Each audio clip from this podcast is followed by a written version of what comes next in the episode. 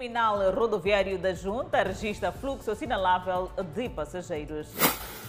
Último dia útil da semana marcado por movimento intenso de pessoas na Baixa de Maputo.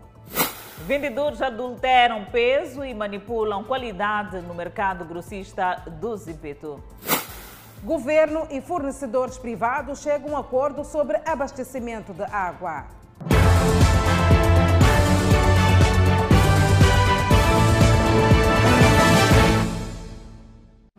Boa noite, estamos em direto e em simultâneo com a Rádio Miramar e com as plataformas digitais. Terminal rodoviário interprovincial da Junta registra enchente a dois dias da festa do Natal. Esta demanda obrigou reforço de mais autocarros. Longas filas e muita gente aglomerada à procura do transporte no terminal rodoviário interprovincial da Junta. Sr. Alfredo vem da África do Sul e procura transporte para se juntar à família na província de Inhambane. Se encontra o transporte enquanto estamos, queremos viajar para irmos lá em Inhambane visitar a nossa família.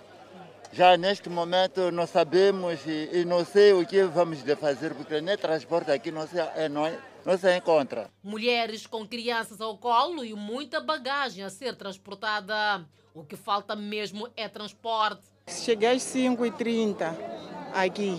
Desde as 5h30 até agora ainda não apanhei transporte. Um fluxo de passageiros que se registra há dois dias da celebração da festa da família. No terminal rodoviário interprovincial da Junta, o que se registra é isto: fila e mais fila.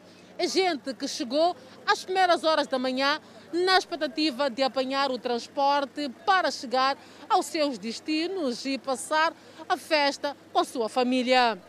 Sim, está tudo, tudo, tudo localizado com a família que está trabalha lá na África do Sul e o mesmo que está lá em Nhambane. Sim. E no seu caso, como é que foi o ano? Você que vem da África do Sul, como é que foi o ano para si?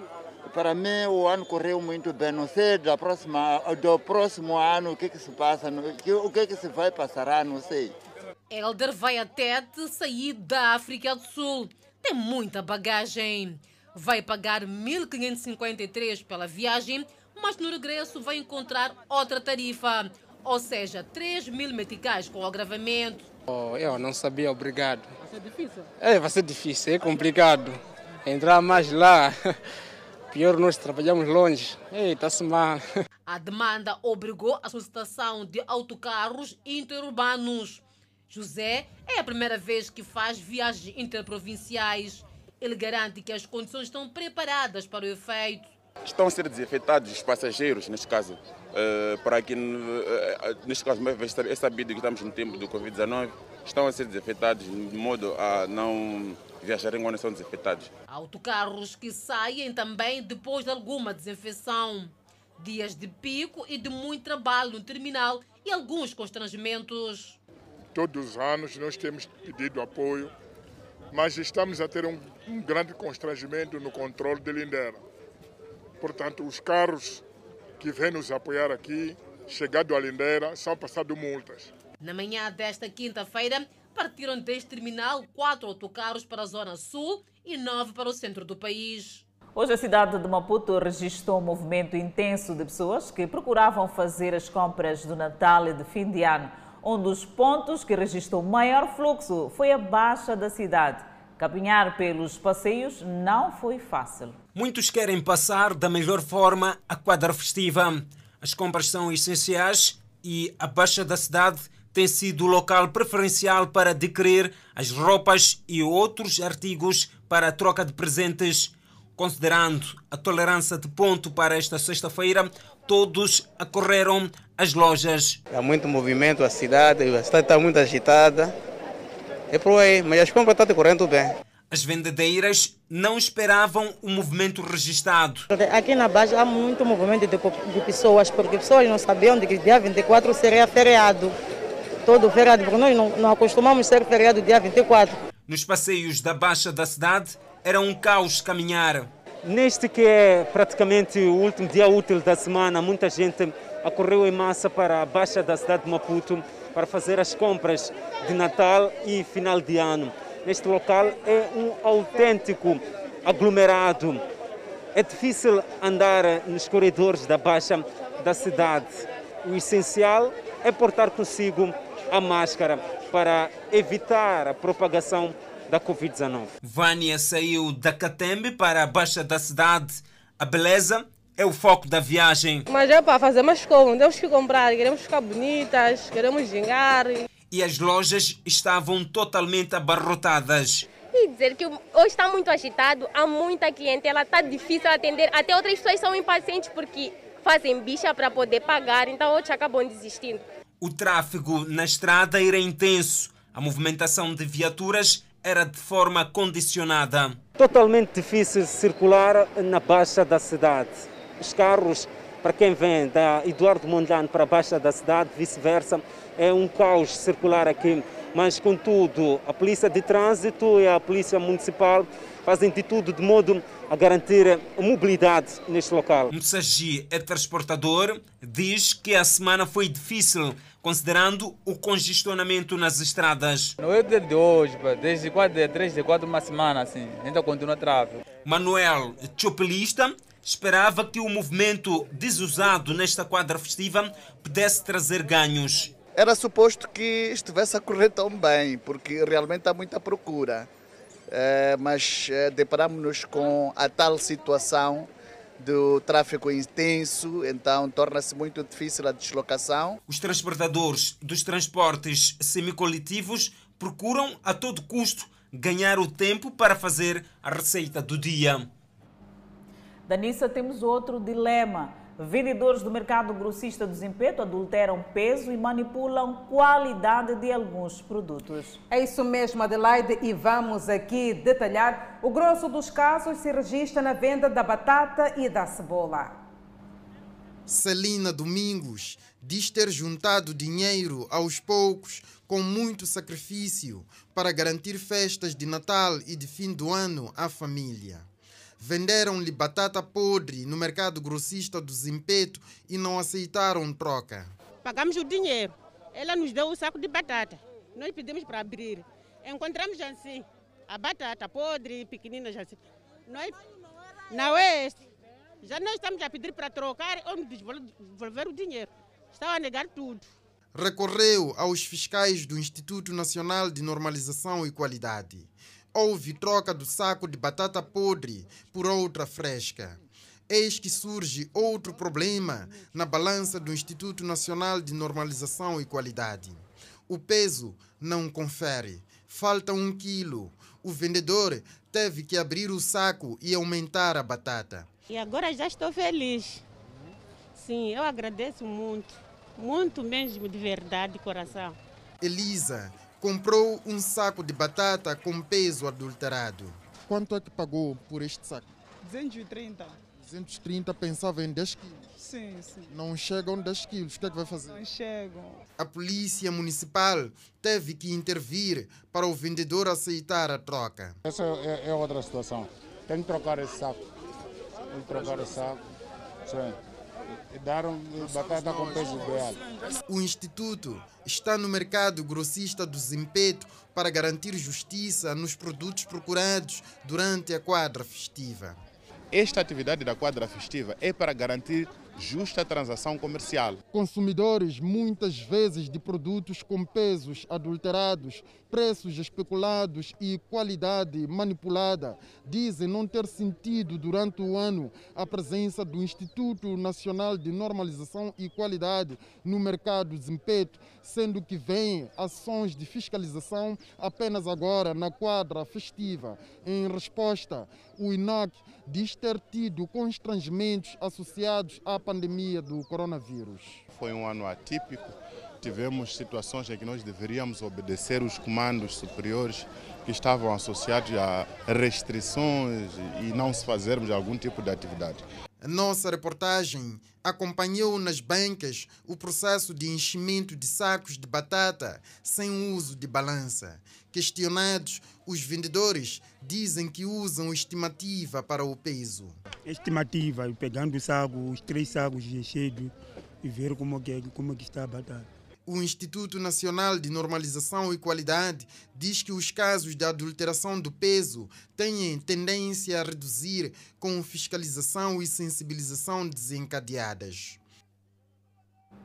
É importante estar de olhos bem atentos. O governo e operadores privados de água chegam a um acordo para o fornecimento da água. A medida surge após a ameaça da FURAM de interromper o abastecimento por estar a registrar perdas. As assinaturas selam o compromisso. A água potável fornecida pelos operadores privados vai continuar a jorar nas torneiras com a formalização de acordo entre o governo e a Associação dos Fornecedores Privados que tensionavam cortar água. Anselma é residente da cidade de Maputo. As ameaças de corte tiravam sossego que agora é substituído pela satisfação. Foi bom que o governo aceitou essas condições do termo privado. Sim, porque teremos as duas condições, né? As questões que inquietavam os operadores privados estão ligadas à expansão da rede pública em zonas já exploradas pelos privados, o que implicava perdas de investimentos e o tratamento a dar em locais onde não há implantação da rede pública de abastecimento de água. Fim desta fase, segue a discussão dos detalhes para a assinatura dos contratos. O espectro da interrupção do fornecimento de água que pairava já foi ultrapassado. Chegamos a um acordo. Um acordo de princípios. Nós definimos os princípios para o tratamento destas duas questões que foram levantadas. Depois de algum tempo de diálogo, a Associação dos Fornecedores de Água Privada diz que já há condições para os fornecedores poderem operar. O modelo adotado como princípio é, é o de integração.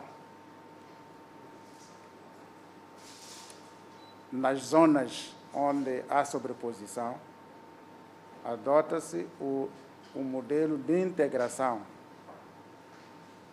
e esta integração responde à preocupação dos fornecedores, uma vez que é uma integração que afasta a, a sobreposição. O Ministério das Obras Públicas e Recursos Hídricos recorda que a regulação da atividade é sua responsabilidade. Então há requisitos muito claros que a hora estabelece e que vai fazer o seu seguimento para ver quem cumpre e quem não cumpre. Então, todos os privados que cumprirem, de fato, vão continuar a fornecer água e vão ter as suas licenças e terão, serão algumas zonas e concessionadas. Atualmente, a rede de abastecimento de água na zona rural é de 53% e na zona urbana 80%. E o governo acredita que, com o apoio do setor privado, é possível aumentar a rede para 90% de cobertura até 2024.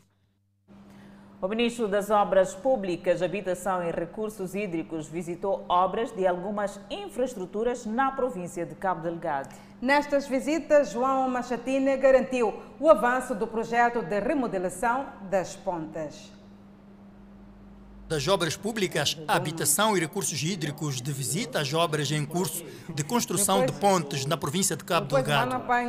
João Machatine viu, gostou e, na hora de fazer o balanço, classificou de forma positiva o andamento do projeto de remodelação das pontes nesta província do norte do país. Tudo quanto foi prometido e foi é, alcançado. Não é? Como sabem, há cerca de três meses nós é, dissemos que era importante criar condições para que as populações é, pudessem regressar às zonas outrora, portanto, ocupadas pelo, pelos terroristas. E foram praticamente dois, três anos em que não havia acesso rodoviário para Kisanga, não havia acesso rodoviário através da estrada N380 para a zona norte eh, da província. Esta é a ponte Nangua, no distrito de Metus, que precisava de trabalhos urgentes de reabilitação. A intervenção custou cerca de 22 milhões de meticais, valor dos fundos públicos do Estado. Eh, esta ponte já denotava algum desgaste, não é? uma ponte muito antiga eh, e que tudo indicava que ela não poderia, portanto, resistir à próxima época chuvosa. Então era importante que fizéssemos uma intervenção é, urgente. E foi feita essa intervenção de reabilitação da ponte, foi reforçada e todos os elementos de betão armado foram ali, portanto, contemplados. É verdade que temos ainda que prestar alguma atenção nos taludes para evitar com que ocorram aí alguns cortes com o escoamento da água, mas o essencial já, já está feito. Obras concluídas em algumas pontes estratégicas que permitiram que as populações voltassem para as suas zonas de origem. E outra infraestrutura também que achamos que era muito importante, que complementa todo este esforço, é a via alternativa até a zona, aos distritos do norte da província, que é através da estrada Montepuez, eh, Nairoto, Chapa e Moeda. E por esta via nós tivemos que construir, aliás, é de lá que a gente vem, inauguramos esta ponte de 75 metros, é, que tem uma capacidade de, 70, de 40 toneladas e que permite portanto, circular-se até a região norte da província, é um investimento de cerca de 209 milhões de meticais. Portanto, são infraestruturas, sabemos que há ainda mais pontes por construir, há mais estradas por reabilitar. Trabalhos de melhoria e construção de pontes e estradas desenvolvem depois de anos degradadas, algumas delas destruídas pelos terroristas.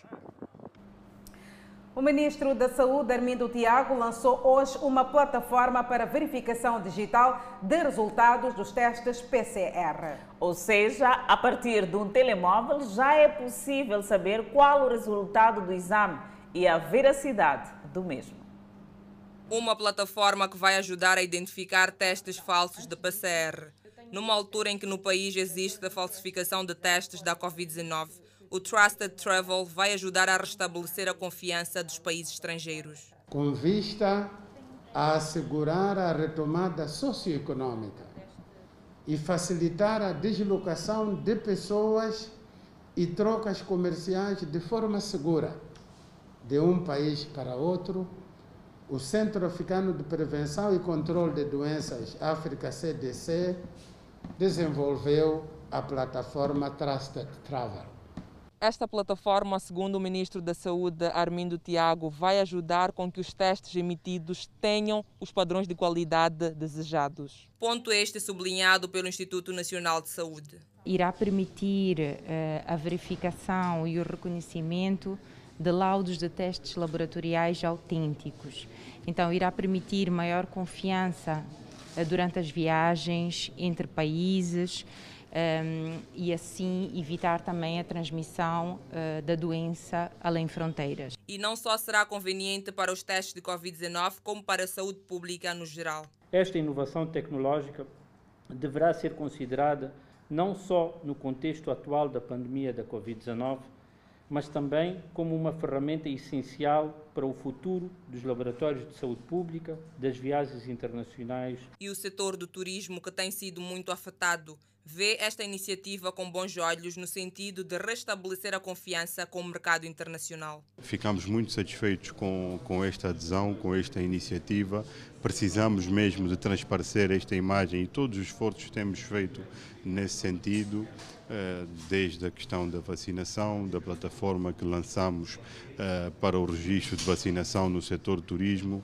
Este é mais um passo muito importante para aquilo que muito auguramos, que é transparecer Moçambique como um destino de, país, eh, de turismo seguro a nível mundial. Nesta primeira fase, no país somente será válido para o teste PCR. Aí está uma inovação para facilitar os serviços. A polícia na cidade de Maputo iniciou com uma campanha de sensibilização contra a violência doméstica a vigorar durante a quadra festiva. As festas de Natal e de fim do ano têm sido férteis para casos de violência doméstica.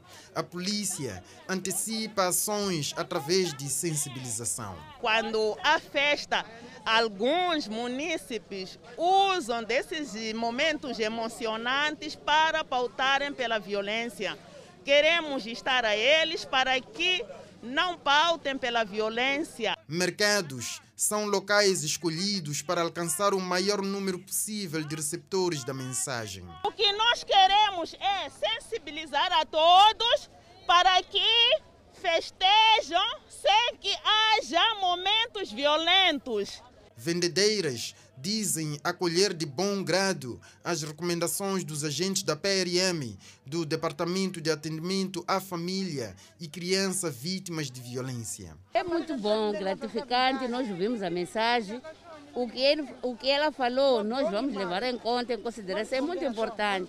Passar bem as festas e prevenir-se da violência doméstica e da, da, da Covid-19. Dona Constância diz que gere diferenças da sua família com diálogo. Quando lá em casa haver eh, contradições com o papá, não lutarmos, sentar em casa, dialogarmos entre nós uma sensibilização em que a polícia lembra que as festas de Natal e fim de ano são marcadas não só pela violência doméstica, mas também pelo oportunismo em que crianças são sexualmente violadas e até traficadas.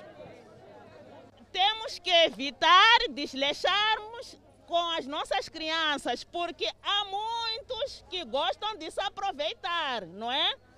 Temos crianças que podem ser violadas, tem crianças que podem ser raptadas.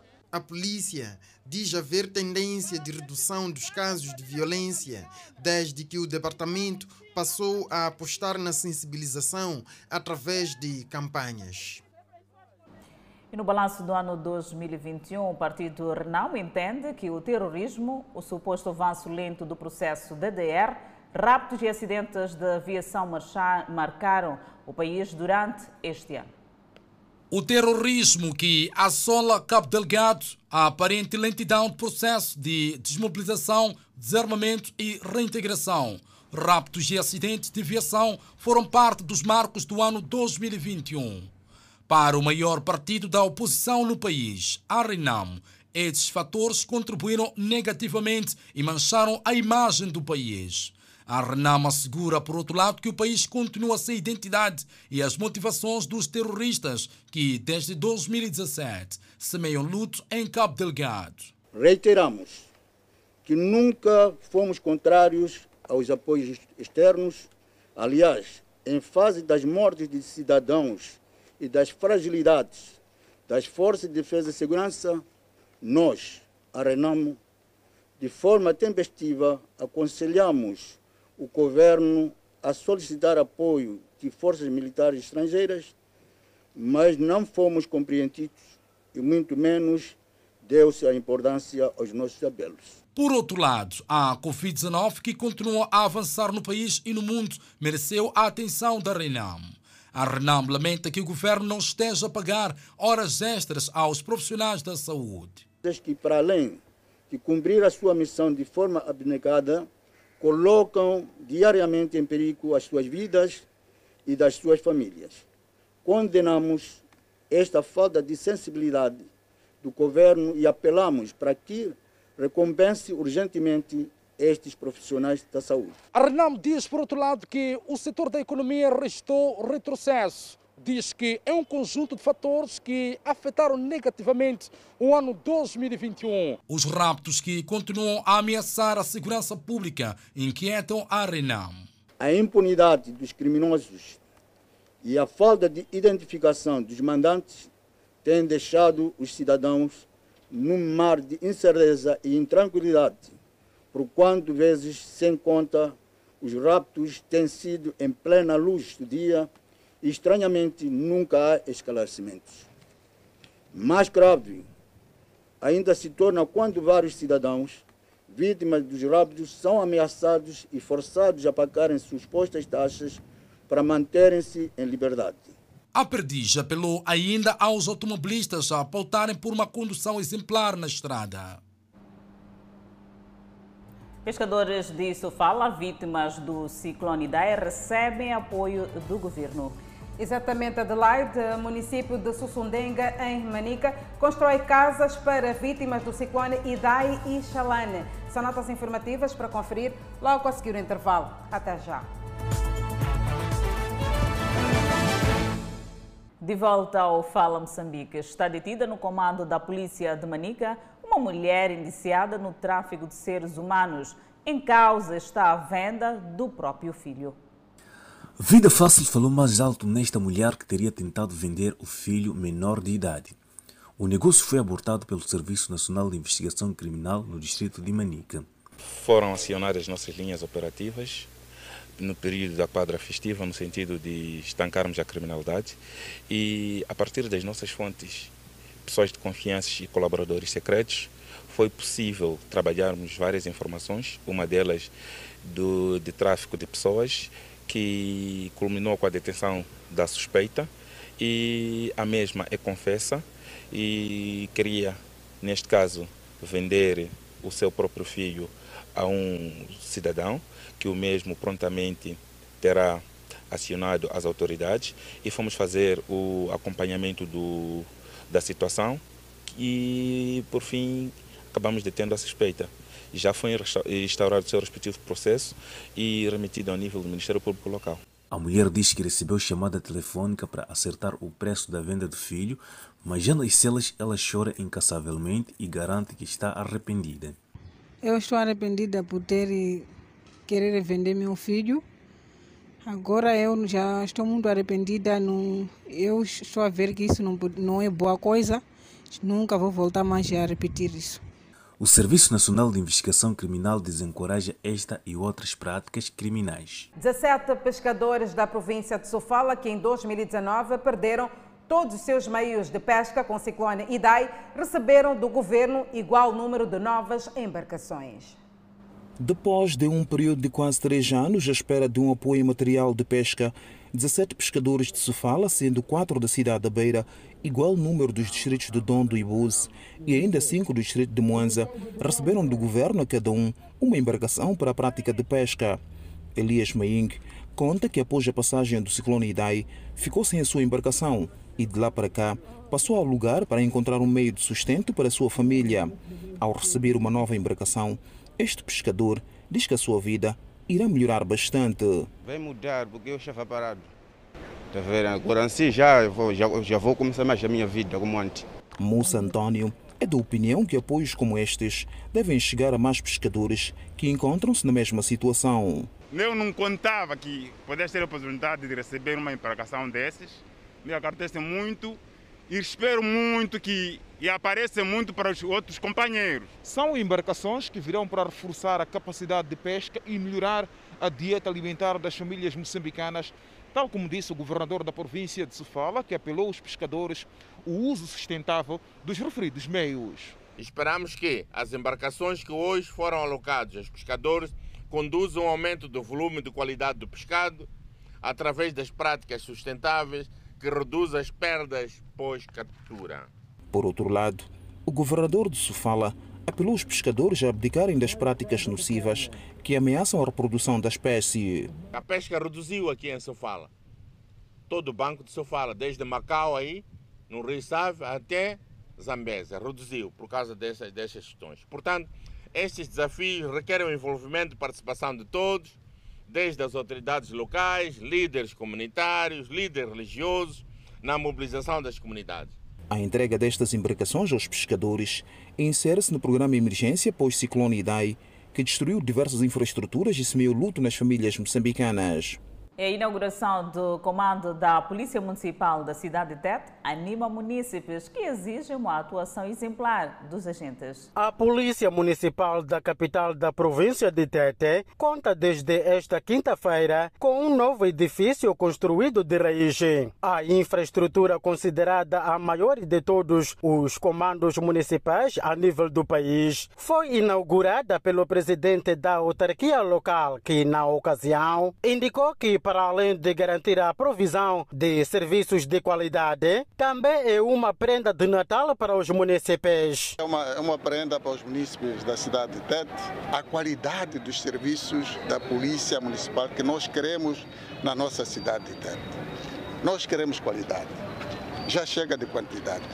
Queremos qualidade para que o município esteja satisfeito com a prestação de serviço no, da, da, nossa Polícia Municipal. Di Carvalho diz que a edilidade está apostada na formação dos agentes para que agem de acordo com a lei. Este edifício tem que corresponder com a qualidade dos nossos agentes da Polícia Municipal. Por essa razão que hoje temos 89 jovens que já estão a treinar no centro de Nhamatanda e vão aprender tudo. E vão ter também o domínio do código de postura que está em exercício dentro do nosso município. E porque o trabalho de construção não apenas do comando da Polícia Municipal é visível a olho nu para os munícipes, estes começaram por saudar o empenho da edilidade para depois exigir melhor atuação dos agentes da Polícia Camarária. Para nós, os munícipes, é um ganho total, né? tendo em conta que nos momentos passados epa, estava meio, digamos, meio um pouco desorganizado. Agora, com aquele edifício, é um ganho total para nós. Quis agradecer o presidente do município, o que, que ele está a fazer pro, pela cidade de Tete. Os agentes da Polícia Municipal, o que, que eu espero para eles, para eles trabalhar bem, para seguir o exemplo do próprio como dizer, do, já do próprio presidente do município. As obras custaram aos cofres do Conselho Municipal pouco mais de 11 milhões de meticais, provenientes das contribuições dos municípios. Ainda no centro do país. Famílias que viram suas casas destruídas pelos ciclones Idai e Xalana recebem novas casas em Manica. Esta iniciativa é do Conselho Municipal de Sussundenga, que investiu mais de um milhão de meticais na construção das cinco casas. Com a passagem de várias situações adversas naturais, algumas casas têm sido reduzidas a escombros. A casa do senhor Nhamunda faz parte dos imóveis destruídos pelo mau tempo. Porque esse senhor aqui sofreu muito, tinha a casa dele, depois caiu com o corona. Agora o município quando chegaram aqui, então viu que então esse senhor está a sofrer, então logo começou já a planificar para construir essa casa.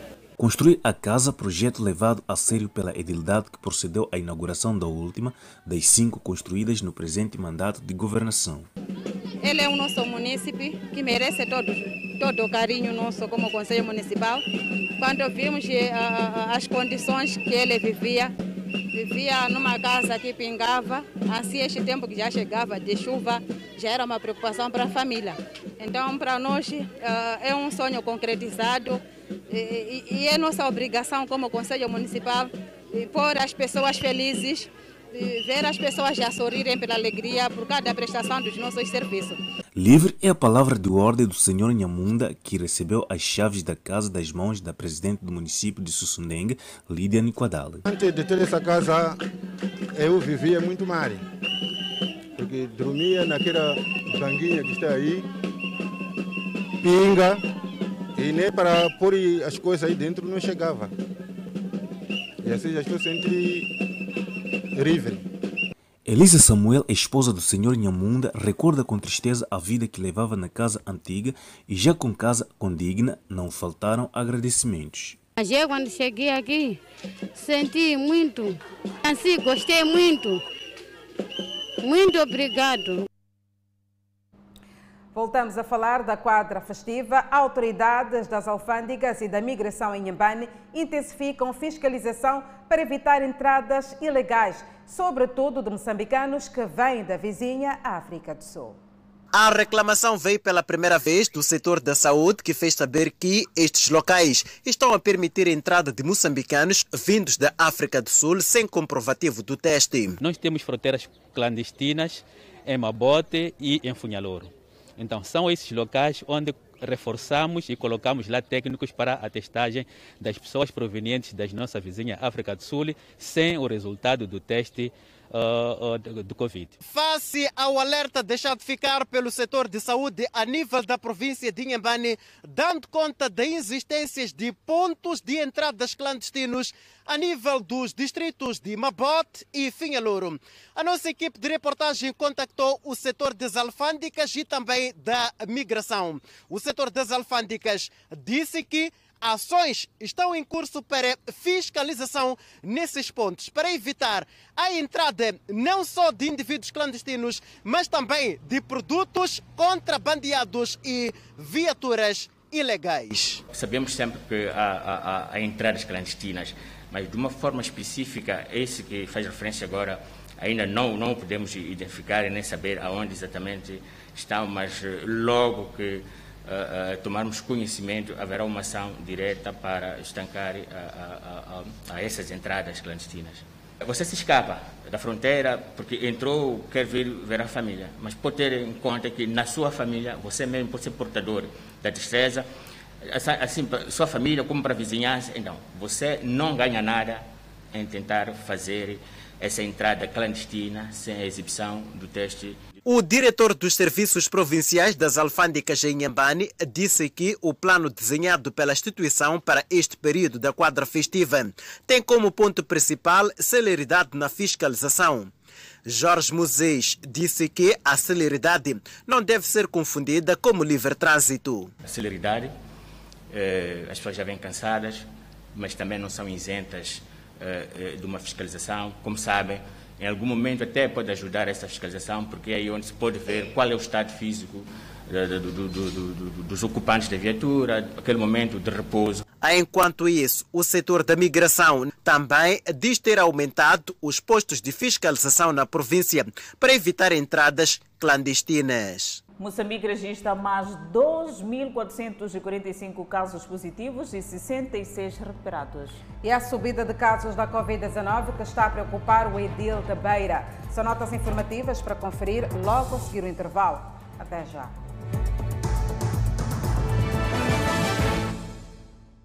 De volta ao Fala Moçambique, com a revogação do recolher obrigatório nos dias 24 e 31 de dezembro, aliado à manutenção das medidas de relaxamento, o presidente do Conselho Tático da Beira apela aos municípios a pautarem por um comportamento responsável.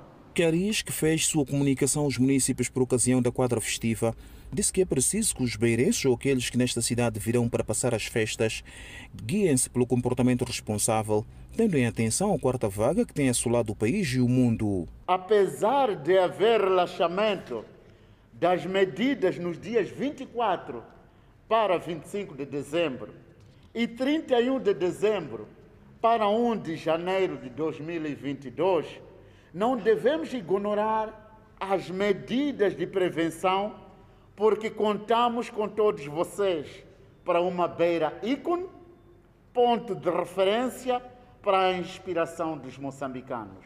Na mesma ocasião, Albano Caris dirigiu também uma palavra de apreço às vítimas do terrorismo em Cabo Delgado. Devemos continuar com as nossas orações para os nossos irmãos que estão a sofrer com as consequências do terrorismo em vários cantos deste país. Que Deus lhes proteja, lhes dê a mais saúde e lhes ampare. Uma vez estando em época de chuvas, o presidente do Conselho Autarco da Beira não deixou de apelar às comunidades a estarem atentas aos fenómenos naturais, como ciclones, cheias e inundações. A primeira coisa que devemos saber, devemos fazer é mantermos a comunidade a saber ser, a saber estar, saber conviver com os ciclones. Isto tudo significa que temos que continuar a nos pautar pela vida resiliente, não ocupando lugares de risco. Para que a Beira torne-se numa cidade segura e resiliente, Cariz fez saber que estão na fase conclusiva os trabalhos de desenho detalhado do muro de proteção costeira, cujas obras terão seu início no segundo semestre de 2022. Os números nas contaminações continuam a subir no país. Só nas últimas 24 horas, mais 2.445 testaram positivo para Covid-19. E numa altura que apela-se para adesão aos postos de vacinação contra esta pandemia viral.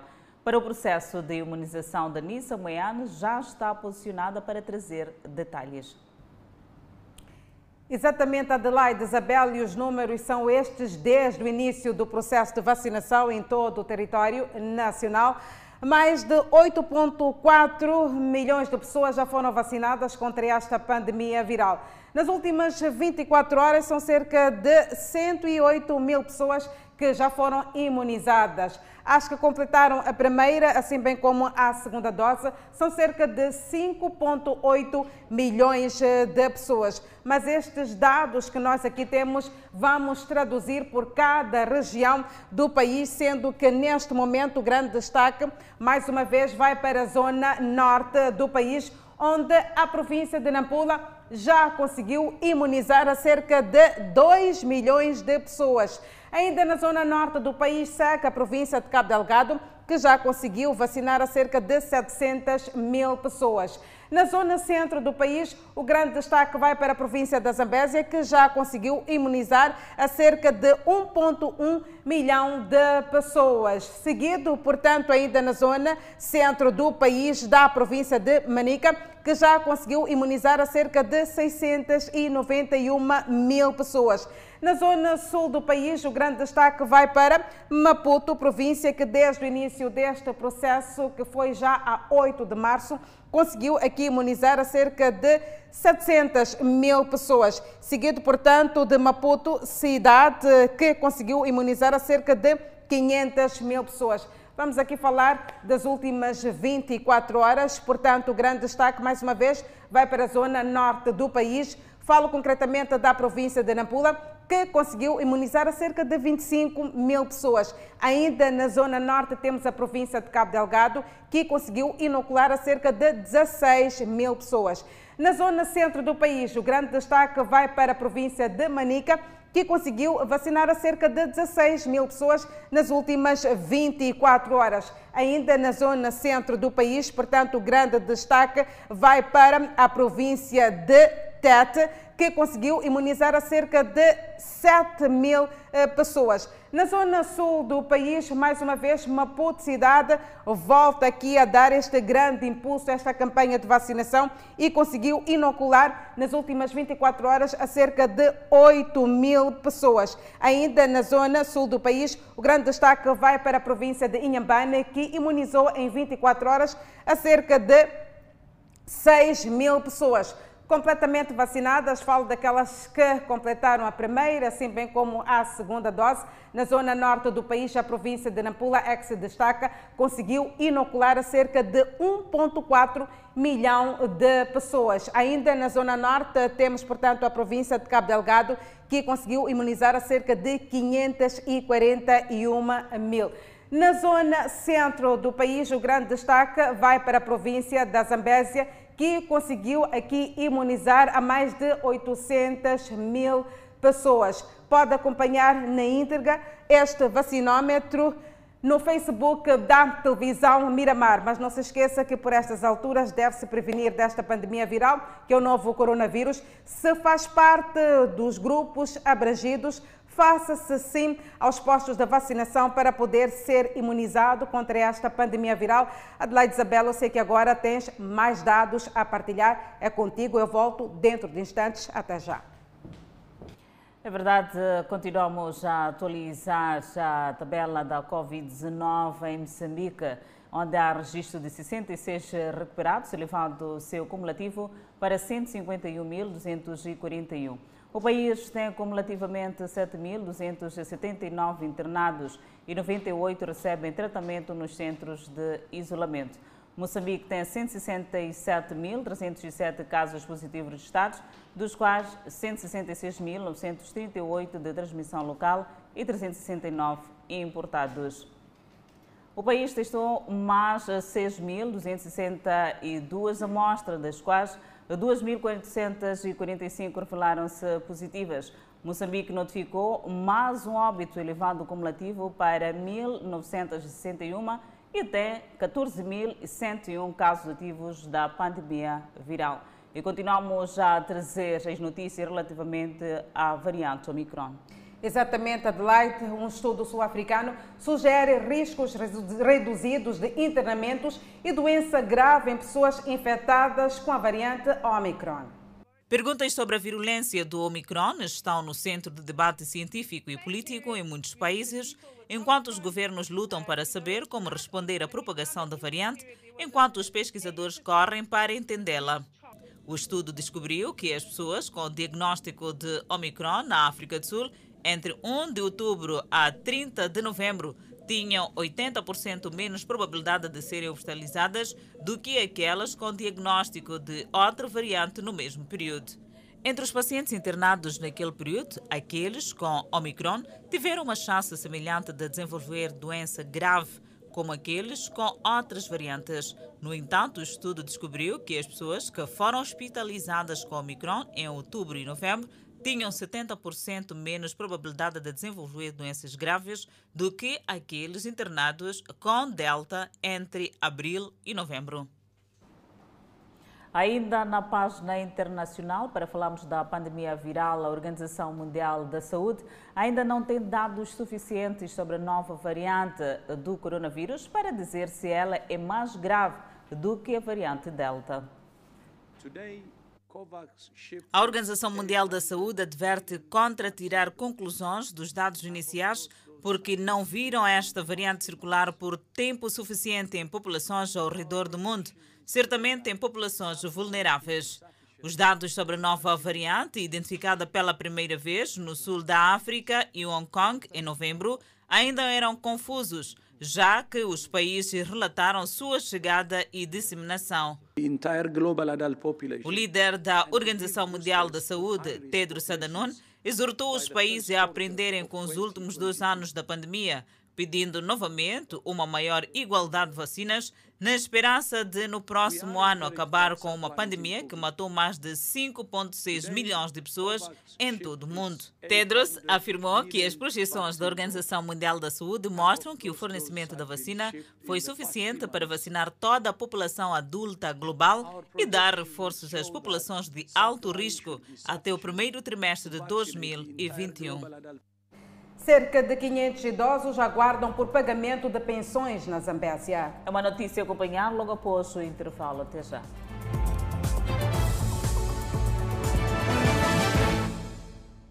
É o Fala Moçambique que está de volta. Na província da Zambésia, há mais de três meses que cerca de 500 idosos aguardam pelo pagamento das suas pensões. Carlos Santos, de mais de 70 anos de idade, é pensionista. Considera que a demora do pagamento de subsídios é constrangedora, pois esse incentivo, após o desligamento com o Estado, é crucial para o sustento das suas famílias. O INAS, ao nível da região sul, delegação da Zambésia atende a cerca de 500 idosos. No entanto, até o momento, nenhum deles está a beneficiar de algum subsídio. E esta situação está a criar preocupação por parte dos idosos ao nível desta região da província da Zambésia. Toda a guerra que existe através de barriga. Então, por isso que nós pedimos ajuda. Eu sou um dos velhos. Pedimos ajuda. Que a, a, a delegação de Quilimane tenham aquele comportamento, então não sei, ter, ter aquela coisa, de, aquela fé de que nós também sofremos muito para ele. E são os nossos filhos. Agora, se mandam nessa forma assim, como é que nós vamos sobreviver? O velho, como é que vai sobreviver? Porque quando a gente chega lá, ao receber, ah, vocês, vocês trabalharam onde? Não. Nós trabalhamos. Edificamos este país, sofremos para este país. Por exemplo, eu, eu que falo, sofri nas mármores da PIDE. Eu sofri na realidade. Mas sofri por quê? Porque era para a gente termos a liberdade, a independência e a paz. Agora, se um filho está ali a dar-nos qualquer coisa de mata-bicho, começa a trazer esta palavra. O delegado do Instituto Nacional de Ação Social, delegação de Climane, diz que a instituição está a estudar mecanismos de forma a garantir que os pensionistas possam receber o subsídio antes da transição do ano. Não, nós agora estamos a preparar o pagamento. Estamos a preparar o pagamento. Agora, se estamos a preparar o pagamento, é um processo. Para dizer que este processo tem, dizer, é um processo que requer os recursos. Para dizer que esses recursos, assim que já temos os recursos, nós vamos efetuar o pagamento. Ao nível da região sul da província de Zambésia, perto de 500 idosos em situação vulnerável estão sendo assistidos pelo INAS, delegação de Climane. E na página internacional, as autoridades nigerianas destruíram mais de um milhão de doses expiradas da vacina AstraZeneca Covid-19. As doses expiradas totalizam 1.066.214 e foram destruídas em um aterro sanitário na capital da Nigéria, Abuja. Uma semana depois que o país disse que não aceitaria mais vacinas Covid-19 doadas com vida útil curta. O diretor da Administração Nacional de Alimentos e Medicamentos, professor Mojo Sola Adayeia, disse que eles são uma das poucas agências na África que testa as nossas vacinas antes de usá-las e que informaram os doadores sobre esse facto. A vacina também está a aumentar rapidamente no país mais populoso da África, que estabeleceu uma meta ambiciosa de vacinar totalmente 55 milhões dos seus 206 milhões de cidadãos antes de fevereiro de 2022, embora apenas 2% tenha recebido as duas doses até agora. O país da África Ocidental tem visto o aumento nas infecções confirmadas, desde que detectou a variante Omicron altamente infecciosa no final de novembro, registrando um aumento de 500% no número de casos nas últimas duas semanas, de acordo com o Centro de Controle de Doenças da Nigéria. As 2.123 novas infecções por Covid-19 que a Nigéria confirmou na terça-feira foi a maior contagem diária desde janeiro deste ano e a segunda maior desde a pandemia. Convidamos a um breve intervalo, mas antes a previsão para as próximas 24 horas. No norte do país, Pemba 31 de máxima, Lixinga 31 de máxima, Nampula 38 de máxima. Seguimos para o centro do país. Tete com uma máxima de 40 graus, Quilimana 37 de máxima, Chimoio 34, Beira 37 e Vilanculo 31.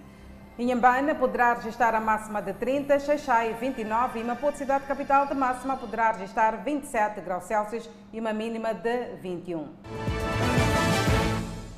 Mais de 10 clubes iniciados e juvenis participam de uma competição organizada pela Academia Só Proteção da cidade de Climane. Descobrir novos talentos e formá-los para vários clubes que disputam na maior prova nacional de futebol, o Moçambola, é o objetivo da Associação Provincial de Futebol da Zambésia. A província da Zambésia uh, um, tem um grande potencial em termos de jogadores. Eu só vou lhe dar um exemplo. Do Moçambola de 2016, salvo erro, 90% das equipes que estavam no Moçambola tinham pelo menos um jogador que saía da província, uh, da província da Zambésia.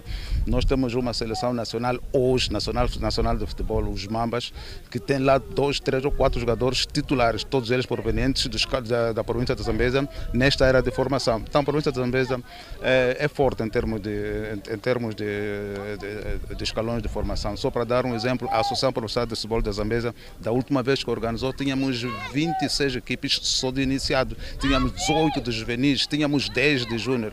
Isto é bom, há muita movimentação aqui nos escalões de formação na província de Zambesa. Eu espero que a pandemia eh, passe o mais breve possível, que é para continuarmos a formar esses jogadores que possam servir não só a província de Zambesa, como também eh, o nosso país. Os atletas participantes da prova acreditam que esta iniciativa vai melhorar a dinâmica, uma vez que a modalidade ficou por muito tempo paralisada por parte dos clubes de formação. O campeonato para nós vai ser mais melhor para mais próximo ano. Também para o próximo ano prometer mais trazer mais uma taça na nossa equipe. Então, vocês se prepararam por quanto tempo? Quase um, quase o, o ano inteiro. Sim, sim. E mereceram essa taça? Sim, sim, merecemos mesmo. A taça está merecida na nossa mão. São mais de 10 equipes que participaram do campeonato, obviamente, aqui na Academia Suproteção. No entanto, a iniciativa é garantir que os pupilos comecem a ter uma iniciativa de forma a garantir aquilo que é a sustentabilidade do modo de futebol. O presidente da Academia Suproteção na cidade de Colimani avança que a iniciativa tinha em vista garantir que os pupilos tivessem uma troca de experiência entre eles e assim assegurar maior habilidade dos praticantes desta modalidade. Devido à pandemia, não, não conseguimos ter competições eh, internas. Então, organizamos esse torneio no sentido de, de, de